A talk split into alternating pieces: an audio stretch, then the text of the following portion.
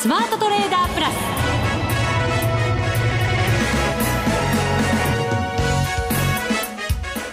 全国のリスナーの皆さんこんにちは。内田まさです。ここからの時間はザ・スマートトレーダープラスをお送りしていきます。まずはこの方にご登場いただきましょう。国際テクニカルアナリスト福永博之さんです。こんにちは。よろしくお願いします。よろしくお願いいたします。はい。このところ中国に降らされてますがいや本当にねまああのー、3日連続っていうですね、はい、まあこれキーワードになるのかどうか分かりませんけどあのまあ、人民元の切り下げですよね、はい、まあ、これによって最初は大きくあの、まあ、ショックを受けたような形になりまして、うん、翌営業日もまさかの2度目、はい、そして今日なんだ3度目みたいな。ね、そうなんですよね、はい、ただ受け止め方は今日は違って、ええ、そこから株は、まあ、陽線で終わっているという、はい、そんな動きでそうですね。どんな受け止め方は市場はしているのかなと思うんですけど。まああのーまず最初のショックに関しては、やはり、あの中国の経済大丈夫なのかっていう話がね。これはね、はい、不安感高まりますよねもちろん。であと2度目というのも、まあ、実際にこう2回もやるんだからやっぱり悪いのかっていう話もありますし。なんか1日目の時に、はい、今回限りよみたいな報道がされたりとかもしてたのでそうですね。それはねやっぱりインパクトもあったのかもしれませんけど。そしてまあ今日で3度目ということなんですが、はい、あのまずその、まあ、今お話したようにあの中国の景況感の話が一つなのと、うん、もう一つやっぱ下げた要因には週末あのオプションの S q が予定されてますよね。はい。はいですから、まあ、そういう意味で言うと、あの、今日の反発というのは、あの、まあ、3回ということである程度市場が、まあ、織り込んだっていうね短期的に、うん、でそれもやはりあの S q も週末に控えているためにですね、はい、いわゆるそのオーバーシュートでどんどん、まあ、売って買ってという流れだったものが今日は買い戻しにつながったのかなというところはありますよね、はいうん、あともう一つその買い戻しという背景にはですね昨日出たあの東証が発表してますあの空売り比率、はい、これが過去最高39%台まで上昇してるんですよね。うんはい、えー、従いまして、まあそういったところもあってですね、あの今日は、まあ一旦、3度目の発表の後、下げる場面ありましたけども、うん、まあ、そこで、あの、一斉にわっとこう買い戻しのような形になりまして、うん、まあ、その後は、あ株価がこうプラス2点以上戻していくっていうような、はい、まあ、そんな状況ですよね。うん、ですから、あの、これが実際にその、中国の景況感の、あの状況を織り込んだのかどうかっていうのは実はまだ分からなくて。分からないですよね。福川さんも今短期的に、一旦はねえもう本当にそういう言葉を使わないとちょっとね怖いかなっていう感じがしますけど、はい、完全に織り込んだっていうにはもう全然そうは思えなくてですね。えー、これから中国の景況感どうなっていくか、うん、あと中国の経済指標も今週昨日出ましたけども、はい、まあ、これもお、まあ、それほどいいという状況ではなかったので。そうですよね、はい、ですから、まあ、そういう意味ではですね、えーまあ、S q が終わってから、まあ、どういうふうに動くのか、うん、それとあと気になるのは日経平均株価の一株当たり利益がですね、はい、EPS が、はい。このところ私あの日経平均、まあ、日経新聞見て逆算して計算してるんですけど、はい、低下してきてるんですよね。低下している。はい、はい、なので一時1264円ぐらいまで上がったんですが、うんはい、今そこから20円ぐらい落ちてるんですかね20円も下がってるんですかはい、うんなので、ちょっとなぜなのかわからないんですけど、あのー、気になります。なので今日出てきた数値をちょっと気にしたいと言いますかね。はい、あの、週末までちょっと、あの、確認、まあ、決算発表が終わるまでなんですけど、えー、あの、確認したいなというふうには思いますね。はい。また後ほど詳しく分析いただきましょう。はい。また今週は月1ゲスト、マネックス証券チーフストラテジストの広木隆さんにもご登場いただきまして、今の足元のマーケットをどのような分析をされるのか、はい、そうですね。はい、お話伺っていきたいと思いますので、はい、ぜひ皆さんお楽しみにお待ちください。それでは番組進めてまいりましょう。この番組を盛り上げていただくのはリスナーの皆様です。プラスになるトレーダーになるために必要なテクニック、心構えなどを今日も身につけましょう。どうぞ最後まで番組にお付き合いください。この番組はマネックス証券の提供でお送りします。スマートトレーダー計画、よーい、ドン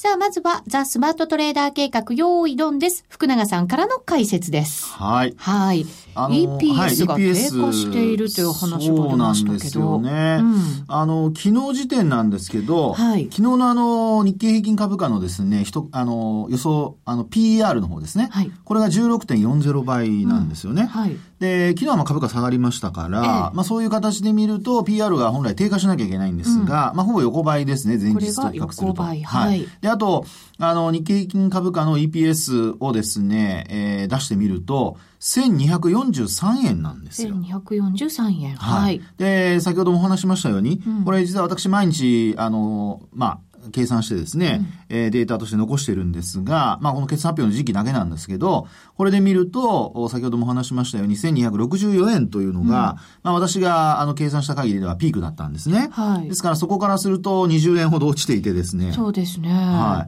い。で、決算発表を見る限り、うん、あの、まあ悪くないっていうのは多分皆さんの印象だとは思うんですよね。はい。で、そうした中で、あの、実際にこうデータをこうやって見てみると、まあ、日経さんが何をやってるのかちょっとわからないんですが、多分あの、計算の仕方変えてないともちろん思いますからね。うん、そうなると、実質、あの、予想で出してきている今期の予想の数値がですね、これやっぱりちょっと悪化していると。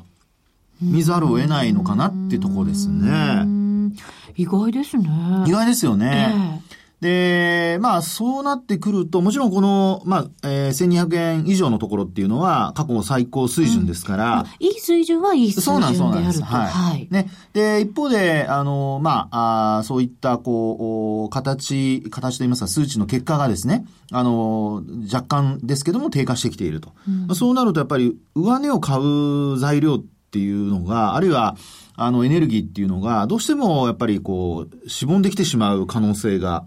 あるのかな。はい。それとあと、あの、業績的に見ると、今期の、まあ、あ通期で見た見通しがこちらにこう出てるわけですから、うん、それで見ると、ちょっとやっぱり、あの、減額しているところが意外とあるのかなという。うん。で、まあ、過重平均になってますんでね、はい、あの会社それぞれのデータそのままっていうわけではないので、過重平均になってたり、あと、あの、自社株買いだとかそういったものは差し引いた形の一株当たり利益になってますから、はい、実際にはもっとかさ上げされてるはずなんですけど、今回低下してきていると。なのでですね、えー、これやっぱり、あの、実際に、あの、日経平均を一つの株として、あの、考えた場合の EPS が低下しているってことは、はい、これはあんまり良くない話なので、えー、今日なんかもファーストリテイリングがドカンと上がってですね、うん、株価あの上昇はしてるんですが、ちょっとですね、そういう意味では今日もう日中トピックスがずっとマイナス圏で午前中推移していたりとかですね。そうなんですよね。はい。新興市場もね、あんまりだって強くないですもんね。そうですね。見てると。えー、ですから、あの、もちろんその下降トレンドになってるとかそういう話ではないんですけども、えーあの、このまま、あの、ニューヨークも、ちょっとこう、元気がなかったりだとか、うん、上がってもまた翌営業日、ね、200ドル以上上げても、その翌営業日200ドル以上下落して終わるとか、はい、ね、えー、そういう状況にもなったりしてきてますので、まあそういう意味ではですね、やはり、えー、少し、個別銘柄物色で、うん、えー、まあ、銘柄選びというのをもう少しこう、これまでよりも、うん、あの、絞り込んで見ていかないと、ちょっとあの、まあ、全体相場が上がるので、それについていけ、いってるっていうような感覚で見ていると、あの、置いてけぼりにされちゃう銘柄も出てくるのかなっていう感じはしますね。うん、業績も、またこれからの期待感も、はい、そして株価の動きもいいもの悪いものがしっかりなんかこ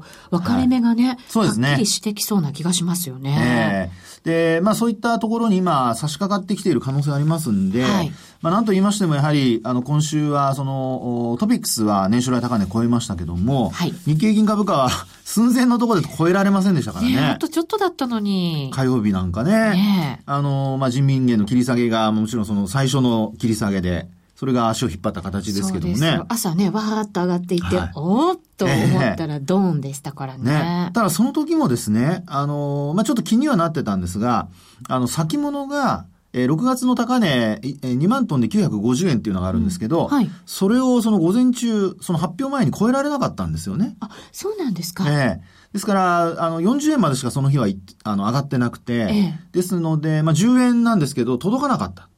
面合わせまで行くんであればまだね、あの、勢いっていうのは感じるんですけど、うん、なんかおかしいなと思ってたらですね、あの、そういった、まあ、抜けられないことに加えて、あの、中国の人民元切り下げの話が出てきてと、まあ、対ドルに対して2%程度ですかね。というようなことでですね、中国の景況感に対する、こう、不安だとか、はい、あと、あの、やっぱり日本も、あの、為替がこう円安になったおかげで、少し収益ね、回復している企業が多いですけど、はい、まあ、そういったところも中国が台頭してくるとなるとですね、ちょっとやっぱり競争になりますもんね。本当そうですね。はい、これでだから、アメリカが利上げ直前なんて言われてましたけど、本当にアメリカも利上げに踏み切れるのか、踏み切ったらさすがにそのまた差が大きくなりすぎてしまって、はい、今度アメリカ自身の首を絞めることにもなってしまうんじゃないかっていうのが、やっぱりちょっと心配にはなってきますよね。そうですね。ですからまあ、あの、もちろんですね、えー、景況感が悪いわけではないので、えー、えー、今後、あの、利上げをしてすぐにこう、どうかなるって話ではないとは思うんですけども、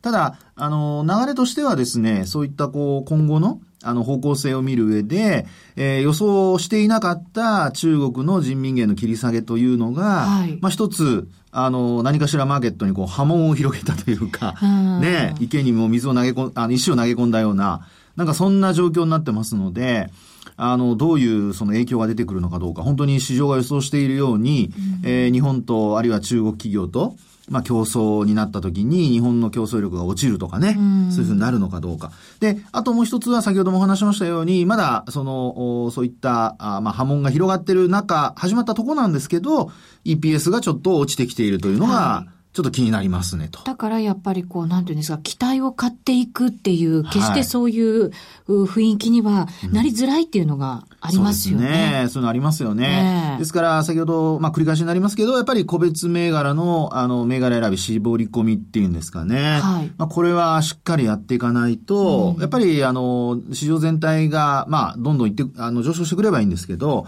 えー、伸び悩んだ時には、まあそこで止まってしまうっていう銘柄もね、うん、あるいは利益、利益確定に売られてしまうというですね、押し返されちゃうっていうことも考えられますので、はい。あの、個別株に関しては、より慎重に、やっぱ今回の決算でですね、ええー、まあ少なくとも増益基調を保っていて、で、なおかつ、市場の、まあできればですけど、コンセンサスをね、はい、ええー、まあ上回ってるような企業が、あいいのかなというふうには思いますよね。はい。為替の動きもちょっと読みづらいんですけどね。はい。本当そうですね。えー、まあ昨日はそういう意味では、あの海外でも、あの、一気に124円を割れるような場面がね。はい、ありました。なんか一日見ないとって言うと変ですけど、まあ見てるわけ、私は見てるんですけど、皆さん多分一日見てないと、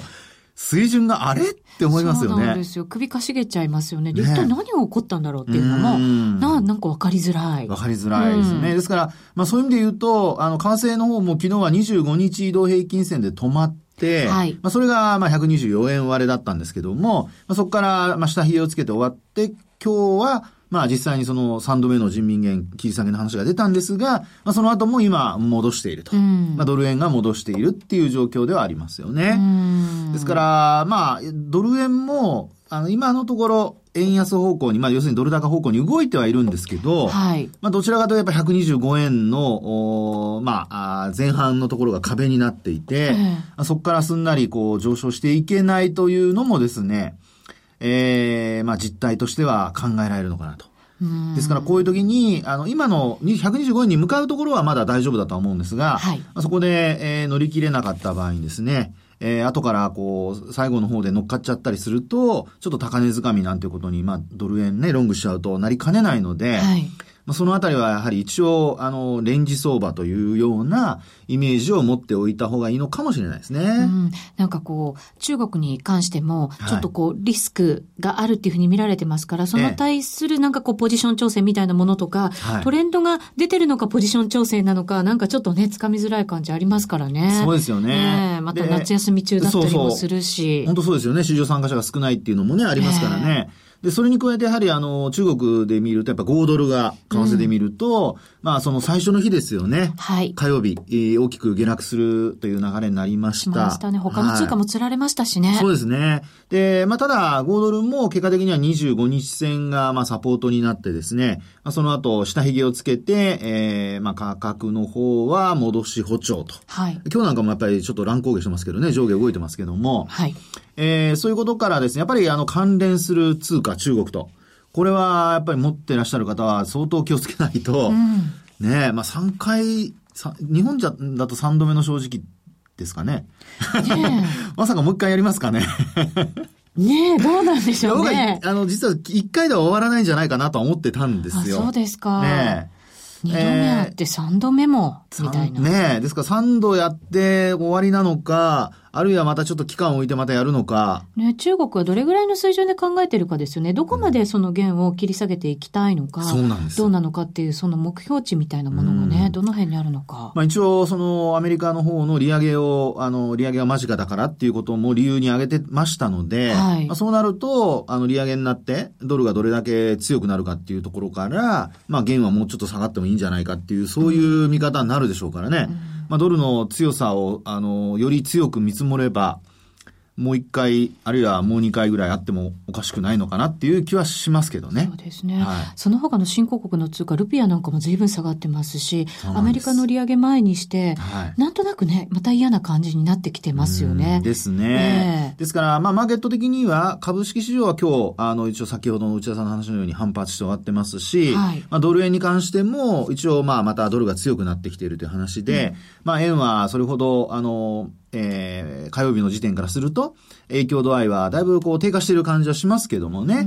ですけども、やはり、えー、実際に何かしら、あの、予測してなかったことが起こると、えー、みんな慌ててこう、ポジションをまた調整するっていう動きが出ますんで、はい、まあ、そのあたり、あの、オプション S q で止まるのか。はい。それ以降、しっかりこうね、えー、見ていく必要があるのかなっていうふうには思いますよね。はい。以上、スマートトレーダー計画、用意ドンでした。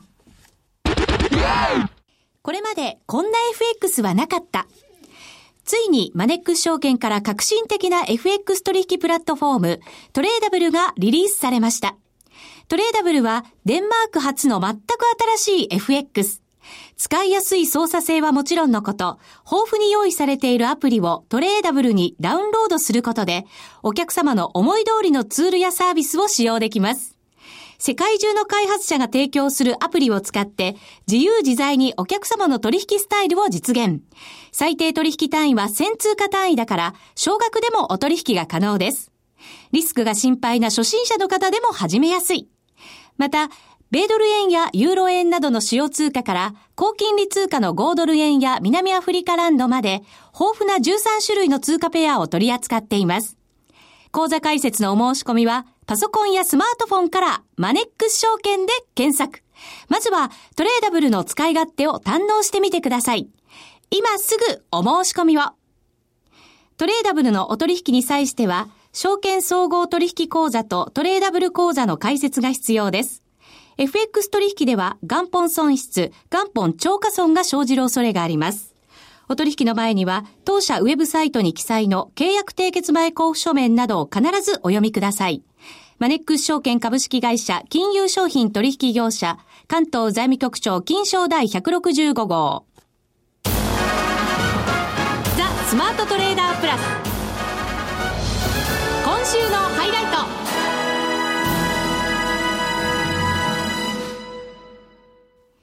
さて、ここからは、この方にもご登場いただきまして、独自の視点で相場を鋭く分析いただきましょう。ご紹介します。マネックス証券チーフストラテジストの広木隆さんです。こんにちは。こんにちは。よろしくお願いいたします。よろしくお願いします。このコーナー、今週のハイライトですから、やっぱりハイライトといえば、はい、先ほどもちょっと話ね、してましたけれども、はい、中国の件が外せないと思うんですね。ひろきさん、これ、中国、人民元切り下げて、輸出競争力がつけば、またこれ、景気は良くなってくるって考えられるんでしょうけど、ひろきさん、どんなふうに見てるんですか？そうじゃないと思いますよ。何ですか？切り下げたわけでもないし、輸出競争力をつけようと思ってるわけでもないし、うん、だってそもそも輸出競争力つけるためには、一体いくら安くしなきゃいけないのって話ですから。それが心配になってましたそんなことはさすがにできないし、えー、またしようものならそれこそ為替操作国みたいなそしりを受けてしまいますしということですね。で、これはそうじゃなくって、あの、の、中国の今の為替相場というのは管理相場なんですね。はい、前は本当にドルに完全にペックさせていたドル固定相場だったわけですけど、それをまあ緩やかなまあレンジを持たせた管理相場に変えて、うん、で、まあリーマンショックの後もまた一時的に事実上ドルペックに戻したんですけど、またあの、その後は、あ現在のレンジを持たせた管理相場ということをやってるわけです。はい、ただ、ドルに連動してることは連動してるわけですよ。うん、なので、あのーアメリカはいよいよ9月にも利上げかと見られてるぐらいに景気が強くって、一方中国はどうかっていうと、もう出てくる指標、出てくる指標全部悪くって、中国の景気減速っていうのは、これはもう周知の事実になってるわけですよね。そうすると、景気が弱い国が、景気が一番強くて利上げしようかっていう国に通貨を連動させてることの矛盾が、もう耐えられなくなってるっていうことなんですよ。はい、なので、あの、前々から要はその中国は人民元の国際化、自由化という長期的な方向性というのは施行してるわけですよね。はい、ただそれいっぺんにはできませんということでこういう管理相場ずっとやってたわけですけれども、はい、ただどっかでそれを是正しなきゃいけないと。まあちょっと例えは違うかもしれないけれども、単一通貨ユーロの中にギリシャみたいなのが入ってるのと、今の状況は一時的に似てますよ。強烈に強い通貨であるドルに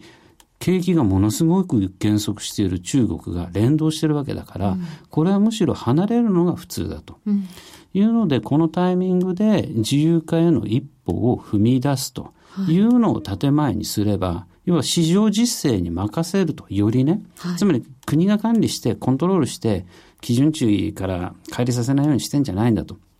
で、原則それは残すんだけど、より市場実勢に任せるよとすれば、景気が弱いから、当然、減安に動きますと。はい、なので、このタイミングでやろうと。そうすれば、無論その、原高に動くよりは、減安に動いた方が、景気が弱いのでね、これはもう願ったりかなったりだと。だから当然その国、中国景気が減速してるわけだから、はい、そこへの配慮は無論あるわけですよ。うん、ただ、為替レートの変更だけで景気が輸出ドライブかかって貿易収支が増えてっていう、うん、それだけで景気がなんとかなるもんだともさすがに中国も思ってないわけですね。ただ、うん、ただこれ、これ以上アメリカのドル高に連れて動くよりはですね、ここで減安の方向に話しちゃった方が、無論緩やかな景気対策になると。そういうような意味で、積極的に景気対策を打ちに行った為替レートを切り下げてっていうんじゃないんだけど、はい、まあ、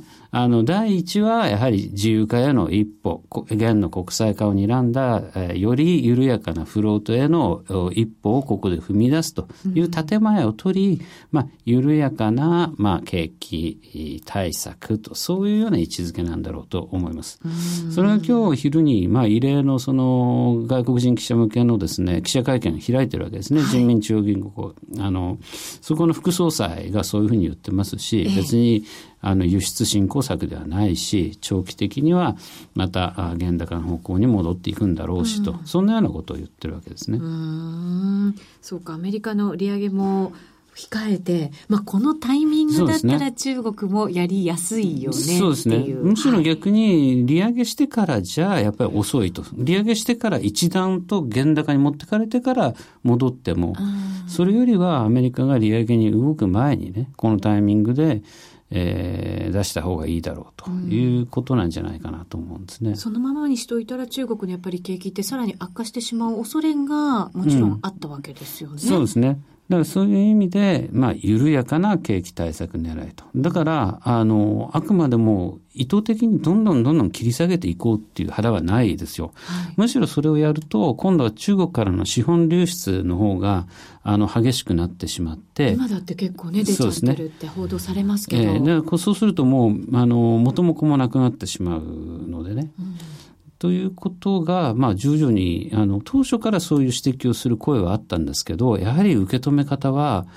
まずサプライズ、びっくりした。それからこれからどうなるのかわからない。そういう市場心理の方があまりに強かったんで、えー、なかなかその冷静な見方ができなかったんですけども、今だいぶそういう見方も増えてきているし、うん、そして今日のさっきも繰り返しになりますけど、昼の会見でも、まあそういうアナウンスメントがあったということで、うん、市場はだいぶ落ち着いてきたんじゃないかと。うん。それがじゃあ今日の反発に見える理由なんですかね。最初はもう一言で言うとリスクオフですよね。わからないこと、これからどこまで突き進むのかわからないということなので、うん、一旦外すっていう、はい、まあ、典型的なリスクオフだったわけですけど、まあ、徐々に、まあ、その、基準値の切り下がり方もですね、日増しにというか3日目ですけれども、初日が1点、8いくつですか ?2% 近く。近ね、その次は1.6。で、今日は1.2ぐらいですかね。はい、徐々に小幅になったりとかしてますし、うん、まあそういうことも落ち着く一つの要因だったのかなと。まあ何しろその基準値があり、基準値からその帰り幅の実勢レートがあり、かつ人民元のオフショアレートってまたありますから、はい、そういうその二重レートみたいなね、二重三重のその通貨っていうものを、その矛盾というかおかしさを、まあ、直していこうっていうのがやっぱり第一っていうことなんだろうと思いますね。うそうか。そうするとじゃあ、こう、わけが分からず、なんとなくリスク背負っちゃったみたいな感じの受け止め方よりは、もうちょっとポジティブな受け止め方をしてもいいっていうことなんですね。もちろんそうですね。で、やっぱりなんだかんだ言って中国がしたたかで、まあ、こういうようなタイミングでやればですね、あの、批判を全く受けない。事実、IMF とかはね、あの、正しい方向だみたいな評価をしてますし、で、その裏には、あの、SDR、IMF、IMF のですね、特別引き出し権に、まあ、人民権を入れてもらおうってずっと工作、活動を続けてましたけど、はい、まあ、それがちょっとスタッフからのね、あの、意見ではもう1年先延ばしだみたいな話が出ちゃって、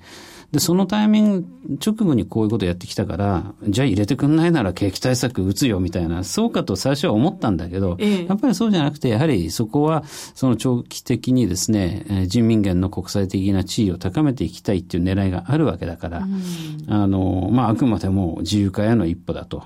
より市場実勢にね、国がコントロールして決めるんじゃなくて、市場実勢でレートが決まるように近づけていくんだという態度を取ってるわけですね。うん。インバウンド消費をね、心配する声も先、あの、一番最初は上がりましたけれど、今日なんか結構買い戻しに動くようなね、そうですね。動きもありましたよね。まあ、そもそもやっぱりさっきも言いましたけど、ずっとドルに連動してきたわけだから、この1年間だけ取ったって二十数パーセント高くなってるわけですよね。だからここで、まあ、仮に数パーセントですね、えー、減安に戻ったとはいえね、その程度でやっぱりインバウンドの消費は落ちないですよね。